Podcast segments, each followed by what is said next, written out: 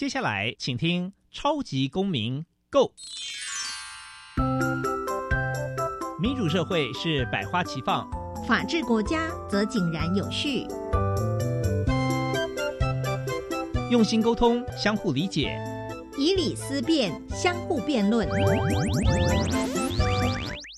欢迎收听《超级公民 Go》。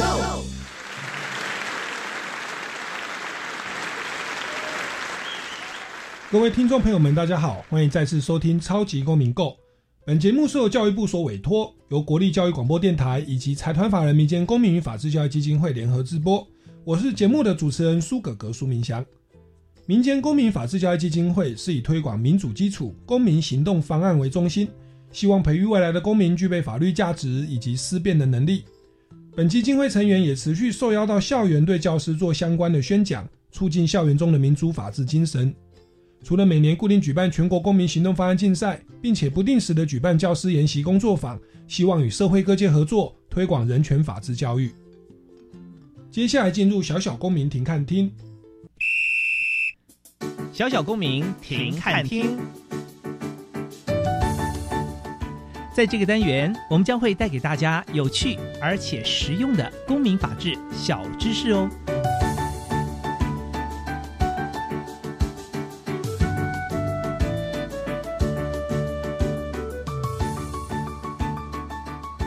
法院释字第七百六十三号解释理由书。宪法第十五条规定，人民的财产权应予保障，旨在使财产所有人得依财产的存续状态，行使其自由使用、收益及处分的权能，免于遭受公权力或第三人的侵害，以确保人民所赖以维系个人生存及自由发展其人格的生活资源。接下来进入公民咖啡馆。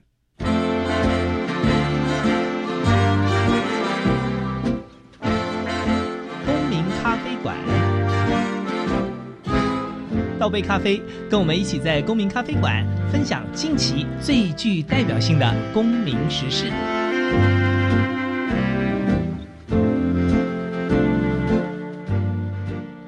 各位听众朋友们，大家好，欢迎再次收听《超级公民 Go》。那今天呢，我们要来聊一聊啊民主法治的相关议题哦。那也会来聊一下我们生活当中的一些法律的。经常出现的法律纠纷。那我们今天邀请到两位大来宾呢。首先，第一位呢是李新伦大律师。各位听众朋友，大家好，我是李新伦律师。那第二位呢，其实是主持人哦，以前参加这个超级偶像第六届的这个同袍战友，他也进入了前十强哦。掌声欢迎王威宇。Hello，Hello，大家好，我是王威宇。那威宇其实以前是你，你是第六届拿到第几名？七哦，你是第七名，我是第八名。哎，对，所以那时候我一被淘汰以后，就变威宇兄被淘汰。对，没错。对，那其实我们这样比赛一转眼之间都十二年了，对，已经一轮了。对，已经一轮了。一轮。那这个威宇还是持续在音乐的路道路上没有放弃梦想吗？起起伏伏，没有啊。就是我其实我中间结束比赛之后，我就是继续我学业，然后。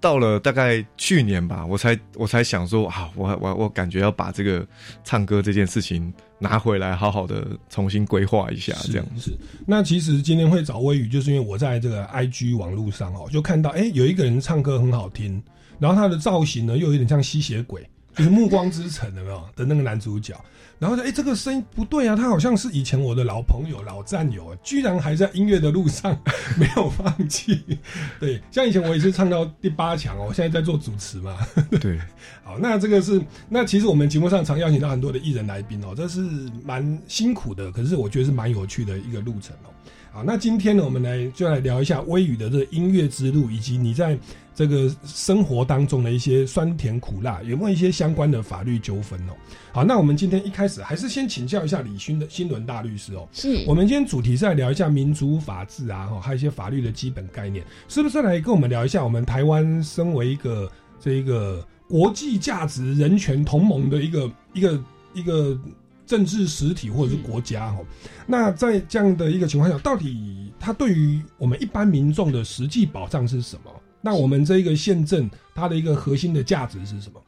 呃，宪法，我们中华民国宪法第十五条是有明确的规定，人民的生存权、工作权以及财产权应予保障。嗯，那也就是说明了我们人民的财产权是受到宪法层次的保障。是那是自大法官解释的五九六号、七零九号、七三二号，其实它都有重申，就是说财产权是人民可以自己自由的处分。自由的利用、自由的收益自己的财产，嗯那这样子的权利应该是国家政府应该要给予保障的。是，对我们讲说基本人权有生命、身体自由哦，那最后一个好像是财产。财产是，那其实财产是大家都非常在意的啦。哦 我们的工作、我们的股票、基金、不动产，甚至我们五月份就是我们的税收的日子。对报对那税，对，请大家记得在五月底以前去报报税哦。好，所以我觉得我们今天来聊一下财产权的部分哦。是那我们财产权传统上有所谓的动产啊、不动产啊，是那近期有所谓的智慧财产。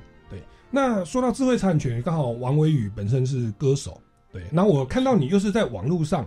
你你你要不要来聊一下？你在网络上都是你是自己作词作曲吗？还是你是翻唱别人的歌曲？那在这个过程当中有没有一些诶，有没有那个词曲的著作人哦来跟你抗议，或者说你你上传影片到 YouTube，人家通通知你说，哎、你这个著作权问题，我一直很想要了解这方面的问题，所以刚好这个苏苏哥哥有来邀约我这是今天来这个电台这边，所以我是蛮开心的。是。这个这个问题其实困扰我很久，然后嗯。也是因为我为什么这迟迟没有继续就是好好的想说要来唱歌的原因，因为嗯。我感觉现在很多都很多人都在做自媒体，然后大家都是。呃，有些人都很喜欢唱歌，然后很很喜欢就是翻唱别人的歌曲，但是在做这个过程当中，我自己常常又会有一个疑虑啊，就会觉得说啊，到底我去翻别人的歌，然后这件事情到底是成不成立的？虽然我在社交平台平台上面，比如说像在 Facebook、在在 IG、在在 YouTube 上面，其实都看到很多人在做这件事情，嗯但是我心里心里是知道，这这个这个东西，这个作品不是自己的，嗯。是别人的，然后我去翻唱他的东西，然后也常常就是在在一些在一些这个平台上面，其实都有一直有听到声音说这个事情是其实是会是有可能会被 ban 掉，就是、嗯。就是你可能没有办法使用这个影片，嗯。或者是把你的如果你上传，然后然后如果这个原作者是呃介意的话，嗯你的你的作品可能会被下架，或者是你的这个声音会被 mute 掉这样子。但是还是看到非常的多人在做这件事情，所以我不太确定。我我今天也是很很想知道说，诶、这件事情我们到底就是有这样子兴趣爱好，或者是有想往这块这条路发展的这个朋友，呃，应该怎么做，还是怎么样保护自己？因为有可能做下去。会不会被告？会不会会不会侵权？对不对？会不会你做下去你的兴趣，但是你你却就是付了一笔钱在这上面，这样哎、我我我在大律师回答之前，我先代替王维宇的粉丝哦，你可不可以来秀一小段哦副歌哦？但有有法律问题的话，我我我来看。但是我但是我我有限你只能唱几句哦，你不要整首整首唱。好，我哎唱唱个副歌好不好？来来来，刚好我觉得我最近有有喜欢一首歌。啊啊啊！我的妻，往事报传。可怜你守在寒窑，可怜你孤孤单单，苦等我却难平归，整整一十八年啊！我的妻，往事报传。我不该心起一头，我不该口吐轻言，落得个忘恩负义，挽留起了天那代。我将这一十八载从头学一番，方知我学平安，昼夜回家赶，只为夫妻俩团圆。哇！来宾掌声鼓励鼓励，不愧是超级偶像谢谢第七强哦，唱功跟我有十万八千的差距。来，那那个我们现在就赶快来请教一下李新伦大律师哦，像王维宇刚刚这样唱一段，我们要不要以现行犯把他逮捕哦？侵害著作权？来来来，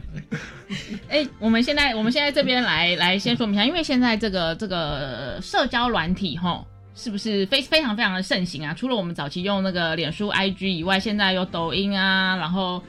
Podcast 或者是嗯 YouTube，、对那一些的，其实真的真的非常非常的盛行。那我自己观察，好像这个潮流哦，好像蛮多年轻人是跃跃欲试啊，就是说，哎，当个网红啊，还是说就是，哎，有自己的兴趣，就是说去去歌唱或者去表演，那都会自借由这些自媒体去做一些曝光啦。那这个部分确实是很有可能会，不管是侵犯还是涉及我们我们国家的著作权法，这都是非常有可能的。那就我们拉回刚刚财产权的部分来说，哈，财产权它有分成有形的财产以及无形的财产。有形的财产就是我们说的，诶，我名下有什么样的不动产，或是我名下有存款、有股票这一些这些东西，这个是比较偏有形的。那无形的就是什么？就是我们平常说的著作权啊、我们平常说的，诶，譬如说商标或者是智慧财产这一个部分，它其实是比较偏向无形的，对。所以它确实是有可能就是在我们日常生活中，诶，不管是我们我我们使用这些自媒体还是怎么样的，就是很有可能去踏到那一条界限，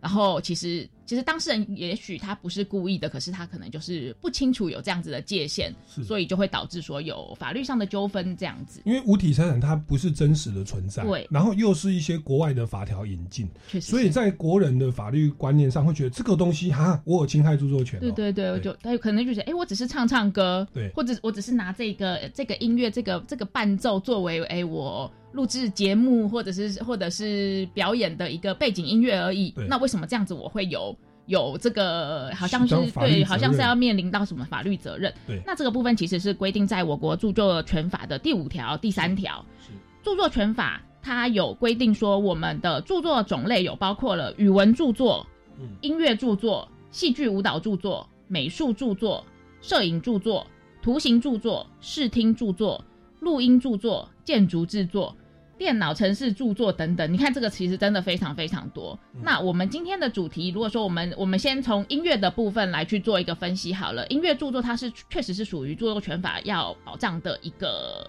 范围之内。那一般我们在讲说歌曲当中有的著作，其实就是包含了音乐著作、录音著作以及视听著作这三个。嗯嗯那其实是你各都是各各自独立的啦。像音乐的话，它包含了歌词、歌曲，因为它一首歌一定会有歌词，一定有旋律嘛。嗯那其实歌词跟歌曲它都是独立的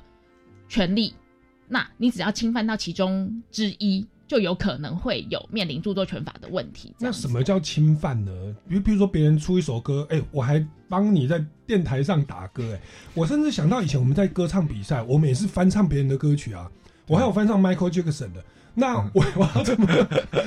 哎、如果他们的公司来告我们，我我我是不晓得我们电视台有没有取得人家的的著作权啊？那那什么样叫做侵害？那侵害有没有？我我听说所谓的合理使用或使用比例的问题，是不是来教一下我们的听众朋友怎么样来避免处罚？刚刚我们有提到哈，一首歌曲的著作权，它其实包含了歌曲和歌词两个层面，两个是两个是各自独立的。嗯那如果我们没有经过这个著作权人的同意，没有经过授权，我们就去翻唱别人就是受到著作权所保障的歌曲，嗯那上传影片到公开的一个一个平台，或是在嗯公开场合，呀、对，那这样子的话就叫做就有可能会叫做侵害他人的著作权是。那您刚刚讲的，我们要怎么样去避免使用，被，避避免侵害别人的著作权？那这个部分的话，它当然就是说我们要去主张说这一个翻唱它是出于一个合理使用。嗯那什么叫做合理使用嗯？合理使用就是说，我们必须要考虑到利用他人著作的目的，嗯或者是说，他这一首歌曲，他这首著作的性质，那我利用的质量，还有占原著作比例，占原著作它的比例的范围有多少？嗯或者是说利用这个结果对于著作的市场产生什么样的影响等等。就像刚刚苏哥哥有提到，就是说，诶，我们请来宾唱一段，唱一小段就好了。是就是不要唱到整首，对，我们只是其中的一个小 part 这样子的话，那其实我们以比例来说，我们不是就是不是占用到非常非常多。嗯对，那像像以前我们在大学在念书的时候，那种那种原文书不是都很贵吗？对对，所以可能会有一些就是就是想说，那我去影印。影印那个原文书来，那个那其实那个也是侵害著作权的一种。重复制作，对对对对对，你你这样子等于就是你没有去花钱买那个那那本书嘛，那等于是它的版权就没有没有没有发挥到它的经济价值。嗯那所以说我们以前以前的话，我们就会说，哎，那我们可能只能印这本书的呃其中五分之一或三或十分之一，那我们就去有点就是说这个部分是。是，就是规避掉说我们去用那个比例全部的比例的问题，对对对对对对。那还有提到的就是说，我们要考量，就是说这个这个是我们利用的目的是什么？是也就是说，像今天我们这是一个教育广播的一个目的，对我们在这边唱，其实我们是认为就是说它是一个一个对公益或是对教育是有注意的。对可是如果我今天只是单纯就是说我尾牙我的时候去表演，对，那而且我是有这个收这个收这个酬劳的，收这个报酬的，那可能就会变成说我这个表演性质是带有商业利益的，它的商业色彩是很浓厚的，是，那可能这个部分就不会被认为说我们是有在合理使用的范围之内。所以要从几个标准做判断。我我想到之前一个知名的案例，就古阿莫啊，他也是是自媒体，是是是他就就是网络评论人家的电影哦。对，没错没错。然后那个视讯我们有看，就是整个画面基本上都是电影里面复制贴上他就在旁边录旁白，然后帮人家剪接啊。那结果这个案例呢，后来那个因为他有毒舌某一部电影，是然后造成那部电影就是说，就大家都不要去看，就是所以那电影公司很生气啊！哎、你用我的画面，你没有 promote 我就算了哦，，对还还叫大家不要去看，影响到我的利用价值，对哦，市市场价值，后来就提高、哦，结果地检署检察官侦办，还真的起诉了，哦是是是，那那后来可能就评估那个比例，因为画面其实就就占了整个影片至少一半的哦，然后最后造成大家不要去看对这部电影。那因此后来好像是有犯罪嫌疑，结果国阿莫好像就一百万和和解哦，跟电影公司和解哦。那这个是所谓的那种网络的，就是评论式的 You YouTuber，对它其实是有有可能会侵害到到著作权的状况。是没错。所以，当我们在引用著作或翻唱，包包含说你刚刚在印课本，或者说我在写报告的时候，会引用别人的一个文章，是是不是也要注明它的出处或来源，会比较安全？对，所以我忽然想到，微雨，你刚刚哈唱的副歌，是不是也要跟我们讲一下那个是哪一位歌手 哦的什么专辑？但我们是引用他哈来作为。著作权的合理使用的范例的研讨哦，希望他不要来告我们哦。那而且微雨间也不是领商业的钱呐，他啊有微薄的交通费，那个并不符合他的身价哦。来，其实这首歌是我最近听到，然后我觉得啊，一听下来好像很喜欢，因为那个萧敬腾有唱过，然后我就去学嘛，就学了之后发现，哎，这这首歌其实是蛮有争议的一首歌，因为它好像是他的歌词是就是那个王宝钏的那个故事嘛，嗯，他的歌词就是从王宝钏的故事里面截取他的歌词，然后他的音调音高好像是截取某个就是日本的二次元人物角色的一首、哦。一首歌，OK，他所以他他也是他也是他也是在 copy 别人的东西，所以他被他这首歌其实被骂的很惨，哦。但是但是我我对我我因为我想说，刚刚我们既然今天要谈这个，我刚刚好最近又又学到这一首歌，是然后因为我最近在唱的时候，就有人就有人就是觉得反感，就说这首歌都是抄袭的这样子，对，然后不要唱，那那所以这首歌它是歌词是截取别人的，然后曲然后曲又是别人，他把自己拼在一起，拼在一起，对这，样算算是一个独立的创作吗？他自己会受到著作权的的保障吗？哦，那那不过微雨你还是要讲一下他这个他这个歌名跟 跟那个是谁？这个作者，这个作者同时也是歌手了，就是词曲跟唱的人都是一样的对，他叫嗯龙猛士宽度，他是哪一国人啊？他是他是大陆人，哦中，龙猛士宽度，OK，他应该他应该是他的艺名啦，应该是他的艺名对对对，好啊，那这首歌叫做什么？这首歌叫做《武家坡》，武家坡，哎，武家坡，好，那就是把王宝钏的那个歌词，那个应该是历史很久远的一个一个文学著作嘛，对不对？对，是，那好像著作权保障好像是给予著作人死亡后五十年嘛，嗯，嗯对，那所以像我们要去，我们有时候玩那个手游哈，诶，怎么会有《三国志》的角色在里面？玩五打五的线上对决，我不要讲那个游戏名称。对，诶，为什么不用取得罗贯中《三国演义》罗贯中的的，为有吕布啊，哦，然后有赵云啊，我有时候用吕布跟赵云，然后后来发现哦，原来那个已经没有著作权的保障。好，过了期限，对，已经已经过了期限，所以说你的这一个作者，我刚刚说有五个名五个字，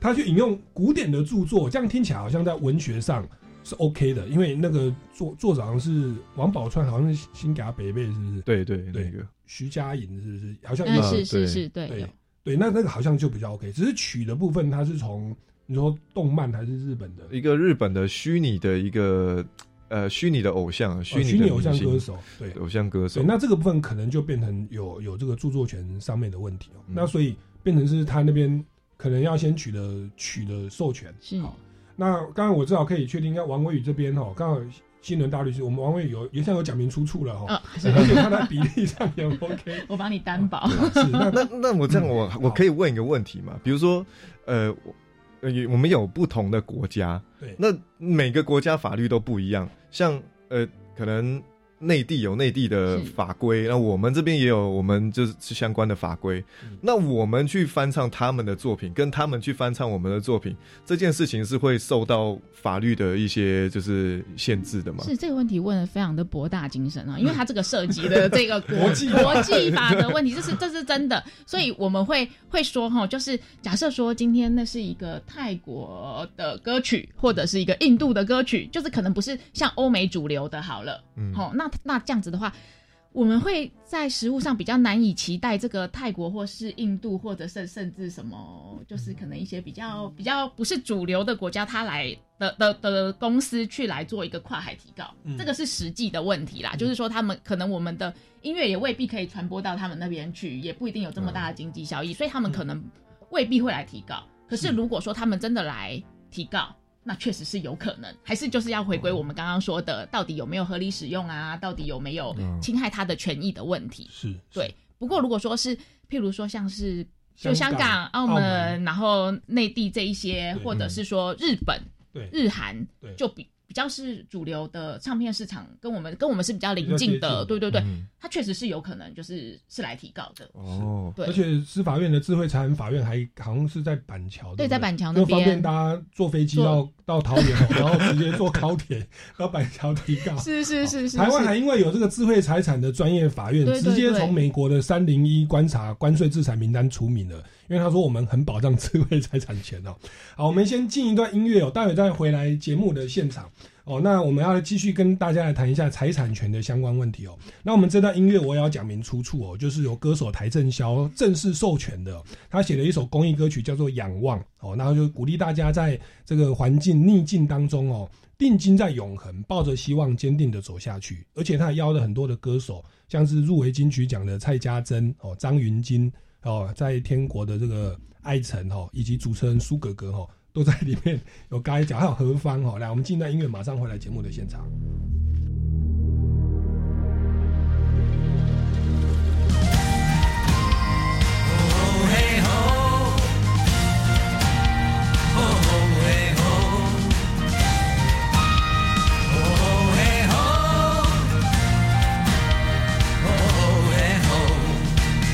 不管还要面对多少的困难，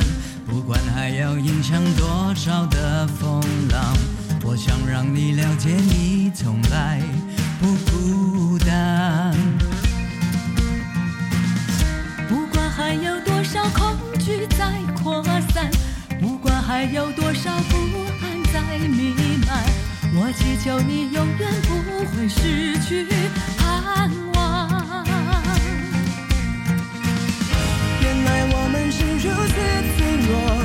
像容易戳破的泡沫。再努力又如何？再拼命又如何？好多事却依然难以等我。快把眼泪擦干，只要全心仰望，不必左顾右盼，请不要再回头看。快把悲伤遗忘，只要专心仰望，宁静在永恒里，会带来真正平安。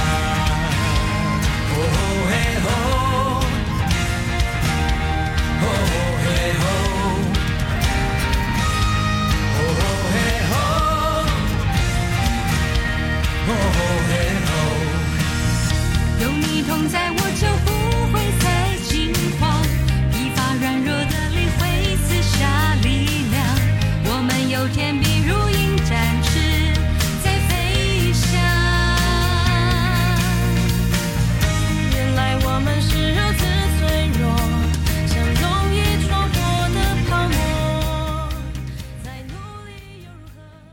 嗨，大家好，我是秀莲。我是正南。幸福联合国将在五月二十二日，也就是礼拜一的中午十二点，在脸书的教育电台生动全世界粉丝专业，跟所有听众来进行线上直播活动哦。我们邀请了来自马来西亚的胡延志老师来教大家打超夯的马来西亚手鼓哦。到时候见喽！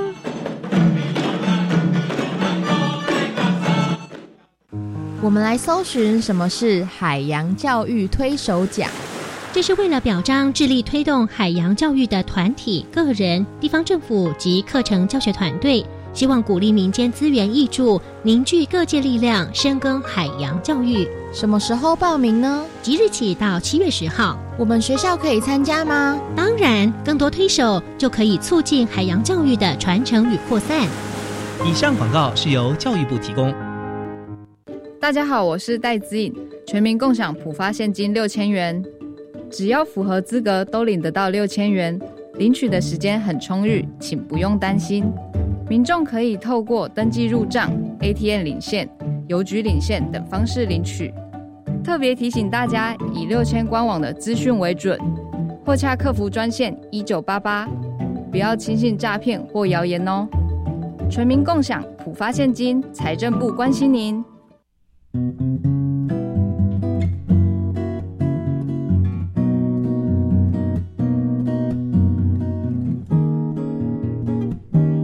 是苏命苏米恩，你现在收听的是教育电台。我，朋友们就爱教育电台。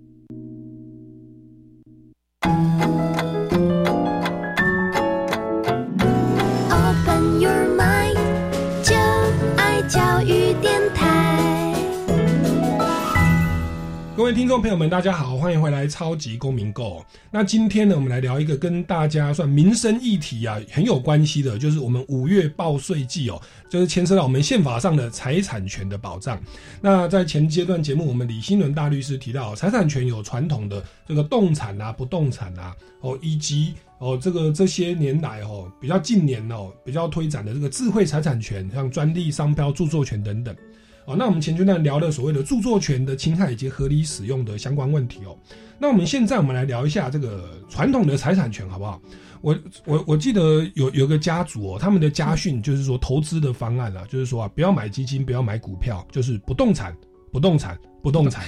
哦，只能买不动产啊，其他都不行。那以前我们有古云呐、哈，古古谚语说啊，有土私有财，是有土地就有就才是真的有钱、哦，财富。对，那我们如果观察台湾这近几十年来的房价哦，绝对也都是喷发式的 飙涨，绝对在我们的薪水的涨幅之外。好，那所以这个不动产其实是我们理财或者是民众财产权非常相关的一个部分哦。那我们这边也来请教一下这个王威宇哦，王威宇在这个你的音乐路上哦，生涯路上哦，诶，有没有在这个不动产上面的管理有一些相关的法律问题？呃，其实呃，其实严格起来算是算是，其实也是有碰到类似相关的这些问题啊。因为像是呃，因为我们家在基隆有一有一个有一个房子，然后现在比较没有去住在那边，但是上一次我们就是想说要好好的呃，要把它整理一下，然后希望可以有一个有一个好的价格可以把它租出租出去这样子。然后后来我们就是到了基隆的那个房子里面，然后就看了一下，突然就发现，哎，我们那个天花板有有漏水下来，就是感觉好像地上啊，然后跟一些桌子啊，还有一些呃房间里面的那个木地板啊，全部都被被水浸透这样子。那时候就我们我们就想说，是不是呃是不是楼上有漏水这样子？然后，但是这件事情其实啊、呃好像又很难去跟。跟别人开口，就是因为因为因为你你要去跟别人讲说，哎、你家漏水，你可不可以修一下？但是这个钱他他就是不知道是我们一起共同付呢，还是完全就由由他们那边来处理，还是我们应该要怎么样处理会比较好？就是可能一起找一个师傅吗？一个然然后来来做一个见证，说，哎，到底是发生什么事情、什么状况？其实我对这件事情也算是第一次去着手，然后也还不是很清楚这个应该怎么去这个处理会比较好。其实其实我有一个类似的案例，其实我亲身的，可是立场对调。就是我我我在淡水的房子，有一天管理员打电话给我，他说：“哎、那个那个苏，我以为我是委员啊，哎、苏委员，你那个房子哦漏水到下面了。”然后我说：“怎么会呢？我那房子好好的啊！”后来我去看，哎、真的，我我房子在三楼，然后它二楼的那个那个房子就是整片都是水。那我就说，那那个水你要怎么证明就一定是我楼上漏的？因为我楼上好好的啊，我我去楼上看起来地地板是干的。他说，因为是干的，因为你的水都已经滴到二楼了，所以你三楼是干的。我说 哪有这种事？我说那虽然可能是公共的水道嘛，或者什么好。那结果后来那个管理员跟我说，其实他的房子也是这样啊，通常都通常都是楼上要付了，所以后来我就帮他付了一半，哦，就是造成他的财损付一半，然后有些东西他自己负担。好，那我想这个漏水的房子其实常发生，特别你是基隆是雨都啊，对，没错。那我那个淡水的那个是三十年的房子哦，当我们的房子慢慢，其实最近要都更哦，有些旧房子确实会有这样的漏水的问题。请教一下李新伦大律师哦，就是这种漏水的房子是不是我我我楼楼下漏水就直接推定是上面造成的？那如果不能推定的话，我们要怎么样去证明哦？然后就是要把那个敲开吗？还是说我要抓漏是要怎么抓？来这边请教一下。是是是，这个其实就是涉及了就是举证的问题哈、举证。其实我们一般我们有听过一句话，就叫做“举证之所在，败诉之所在”。所以说，如果我家的房子，因为我怀疑说邻居楼上可能管线破裂，或者是说，哎，楼地板有怎么样的状况，而导致它渗漏水到我家，那我要去跟他提告的话，那变成是我要去证明这一件事情，我要去证明说我家有这个水滴下来，确实是因为楼上的。的的瑕疵瑕疵造成的哈，那所以一般来讲的话，一般来讲的话，这个部分我们如果说起诉去提告的话，原则上我们都法院这边是会去委请专业的呃水电技师或者是鉴定的一些工会来去做一个鉴定的确认，嗯就是确认说，哎，是不是真的是楼上的管线滴到我们楼下。可是如果说有一些是在大楼或者是在说公寓的状况之下，它有可能漏水的管线是公管线。嗯，是公用的管线，那那个可能不是说直接就是，譬如说我住二楼，然后三直接是三楼的住户的管线，那这样子的状况的话，就可能会是要求整个整个住户大家一起来分摊，而不是单一的，就是说，哎，我二楼就可以直接推定是三楼，三楼直接推定是四楼，是。这还是要去去针对，就是说到底漏水的原因、漏水的地方、确切的地点到底是哪里，那我们再去就责。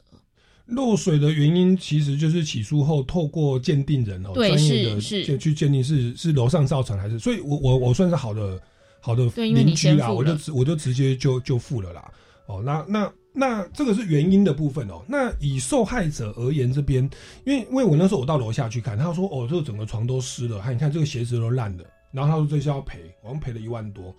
那我想说，你那个鞋子坏掉或衣服坏掉或床坏掉，就是如如如果他是被害方的话，是哦，要怎么样去去去去存证，或还是说那个水正在流的时候，我要录影把它录下来，那它怎么泡到我的鞋子？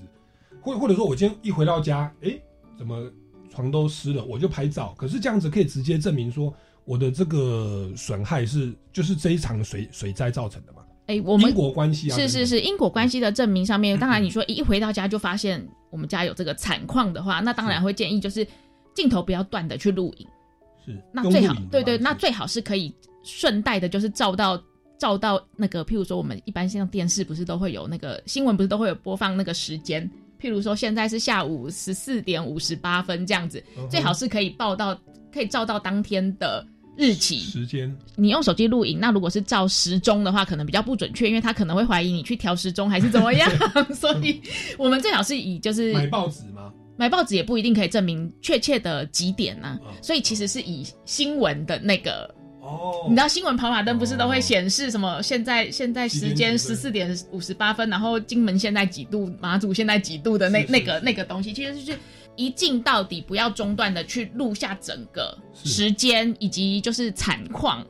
对，嗯那这个部分它当然就是可以作为一个诉讼上很有利的一个，就是确确定这个事发的原因以及时间点。是是，因为因为一想被害人也不会那么无聊，拿水泼自己的床，然后说我要告楼上。对啦，对啦那那，只是说在时间上，因为现在的新闻有那个网络直播，而且会可以 repeat。嗯，那那我如果要要伪造时间伪点，我我也可以让他这样播，因为你用 YouTube 全荧幕播放是看不出来它到底是第四台还是网络嘛。对。对，因为现在现在的设备跟科技都很发达，所以一般来讲，我们会比较建议当事人就是用一般我们讲的，譬如说有线电视、无线电视的那、那几台的新闻去做一个佐证啊。是。那不要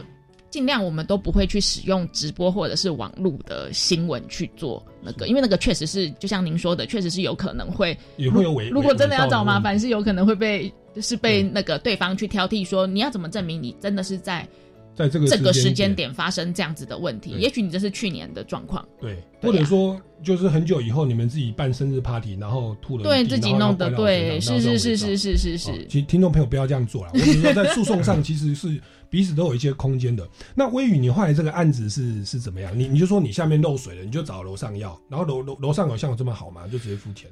我也不确定到底我们解决的怎么样，因为我们最后我们是大家一起谈，然后因为我们想说，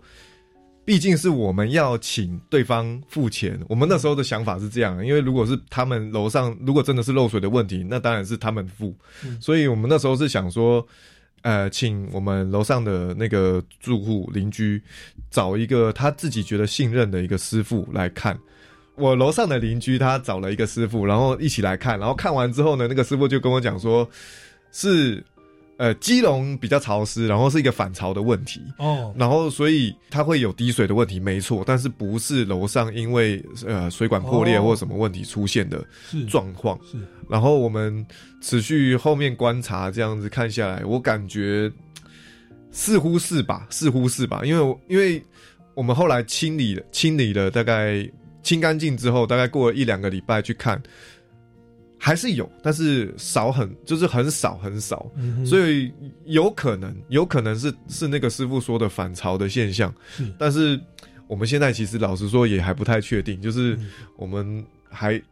这还在还在观察这样子。所以其实对于屋主而言，毕竟不是学土木的，所以其实发生纷争，包含法官也是啊，都是请这个土木的水电专业师傅来做鉴定。那鉴定人没有必要为了那个去做伪证啊，那个刑责很重。所以基本上，如果是在进入诉讼之前，如果双方找一个鉴定人，他来大概讲，或者是各请一个鉴定人嘛，大然后大家来表达一下意见，如果可以接受，好像就是可能就就就符合诉讼经济，然后就就就算了。所以我当时就赔了一万多，哦因为请律师费可能会稍微贵一点，所以后来就就就就算了哦。好，那这个是我们的相邻关系哈的遇到的一个问题，当然还有这些其他的，包含噪音啊，以及所有的这个强制执行的相关法律问题。我们再进一段音乐，待会再回来节目现场继续请教这个李新伦大律师跟王威宇。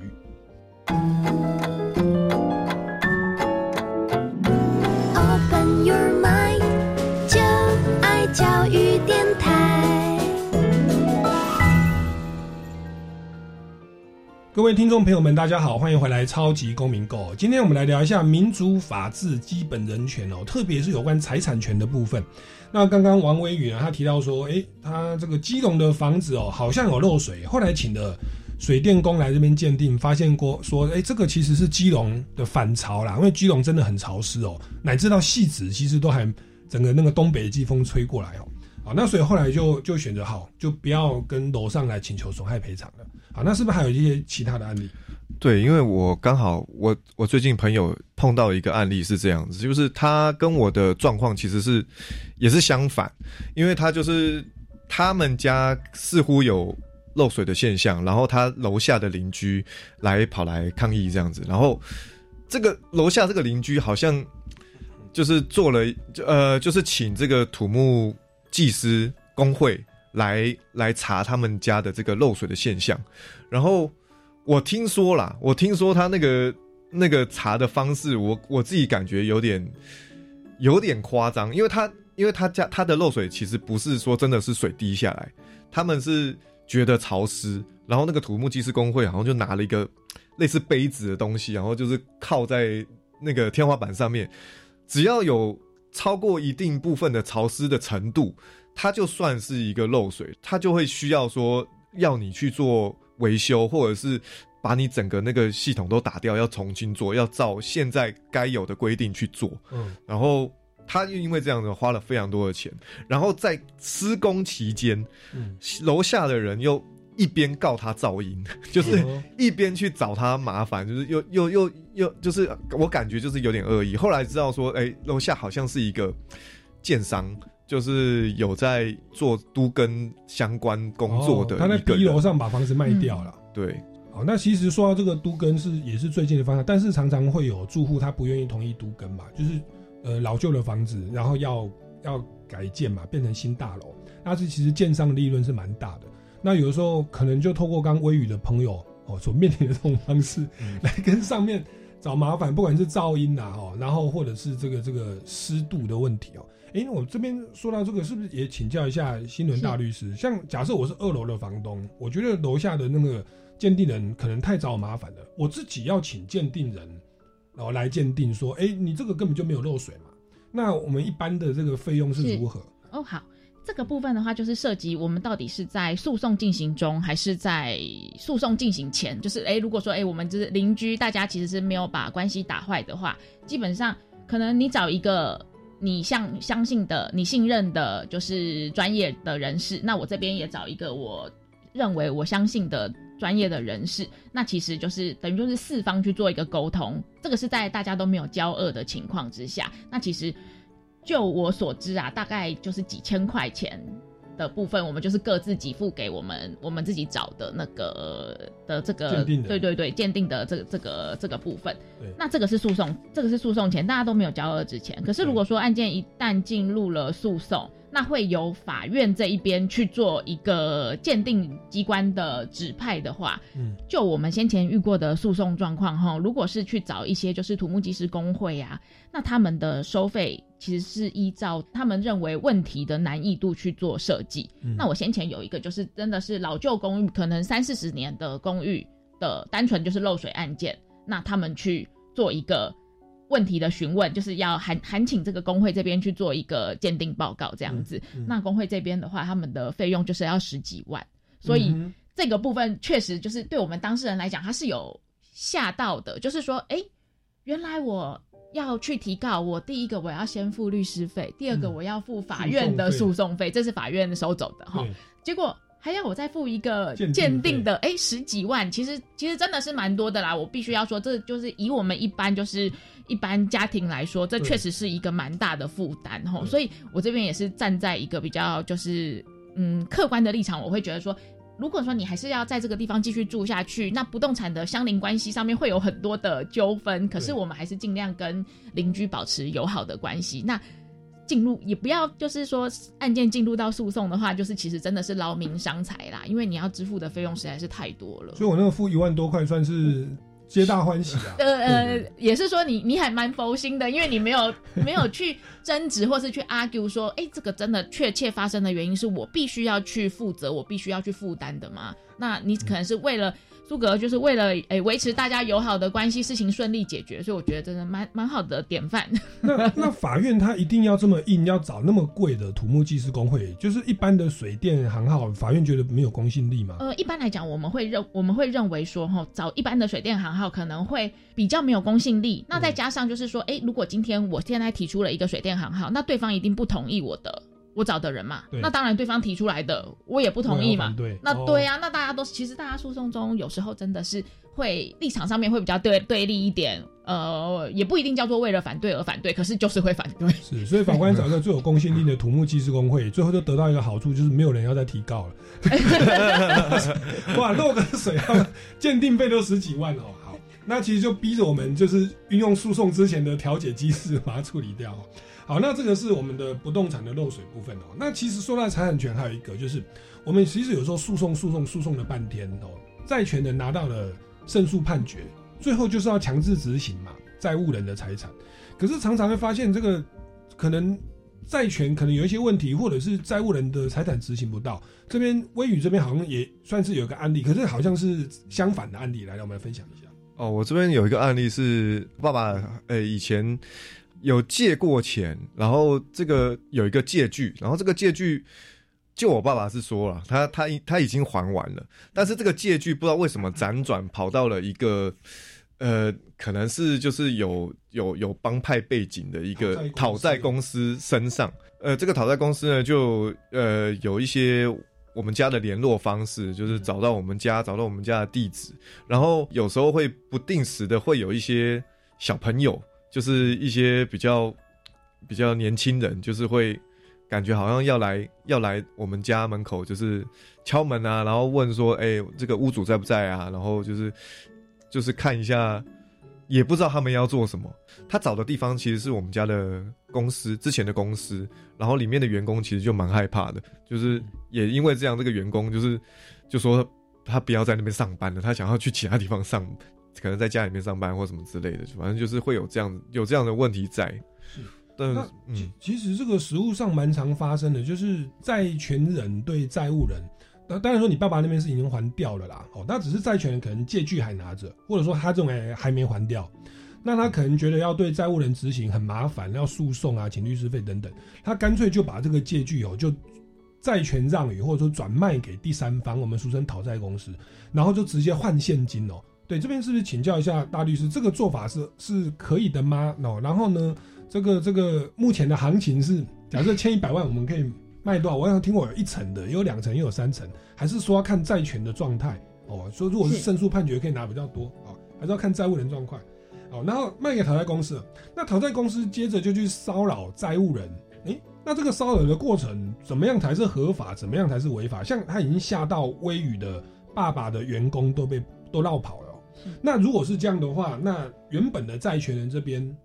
他有没有算是有点知情？就是。有点纵容，或者说他明明也也就是共同正犯之类。来这边请教一下大律师。是这个部分的话，涉及就是我们的民法上面的债权让与，就是说今天假设我对某人有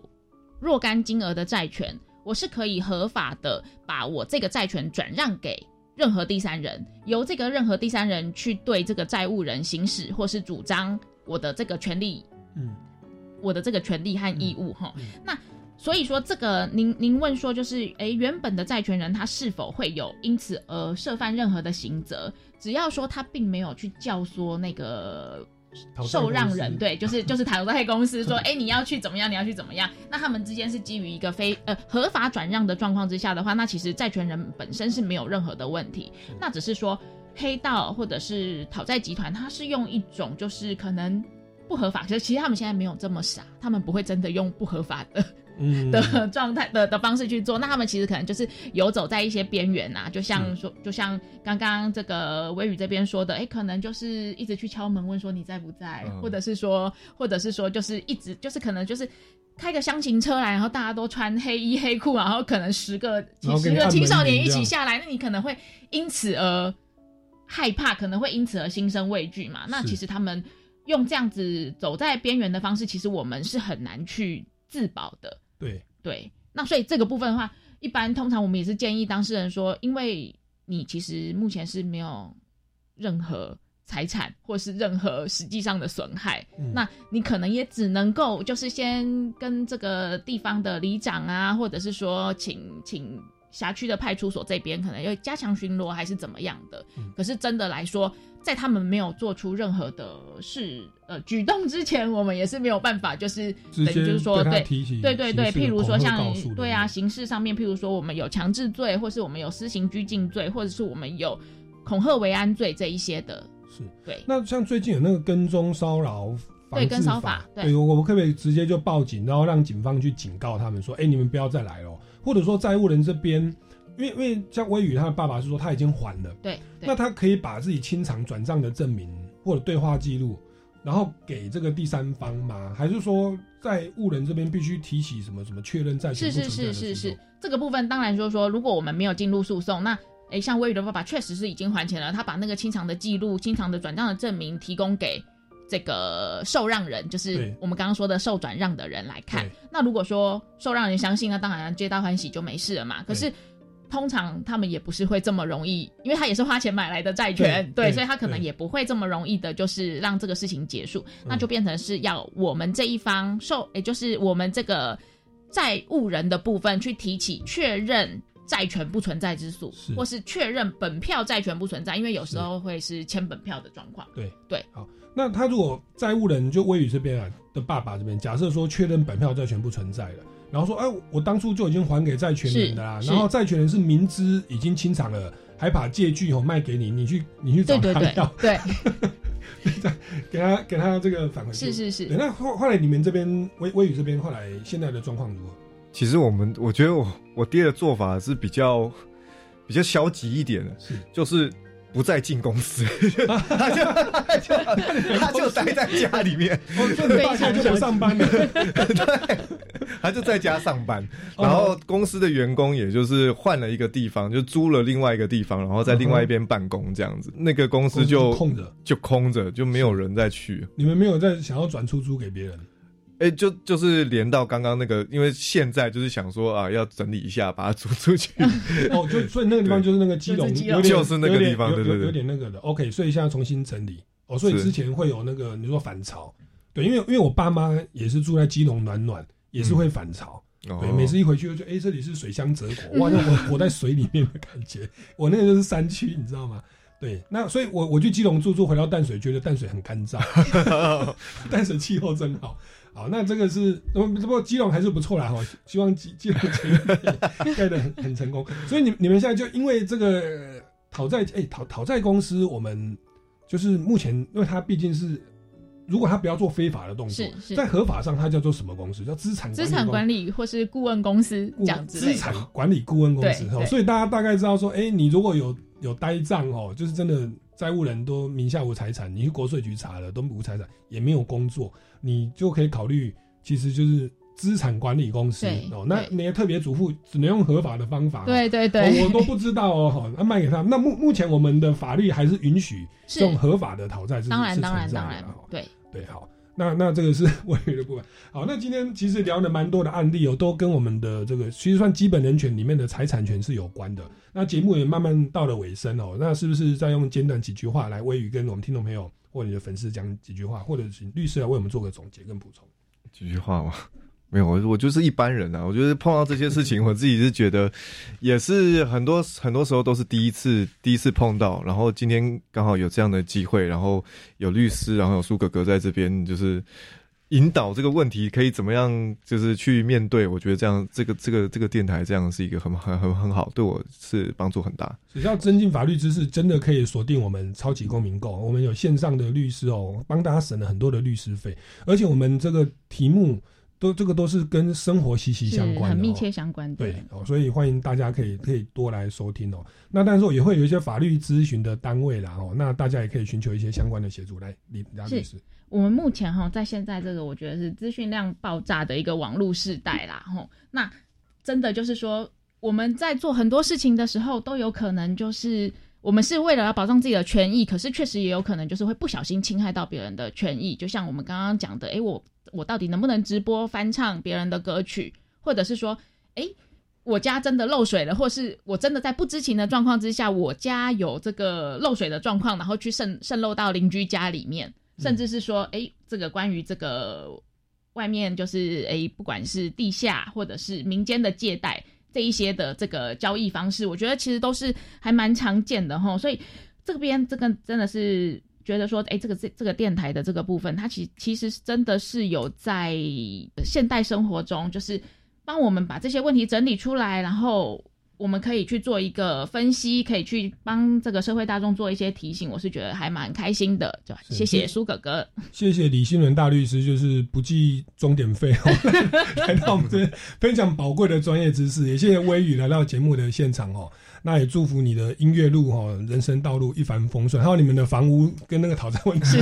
顺利解决。有问题可以问我。好，那各位听众朋友，如果还有对于今天的内容有任何的建议或疑问，也欢迎到脸书粉丝专业超级公民购来留言。那我们超级公民购到这边告一段落，下礼拜六下午三点零五分空中再见，拜拜。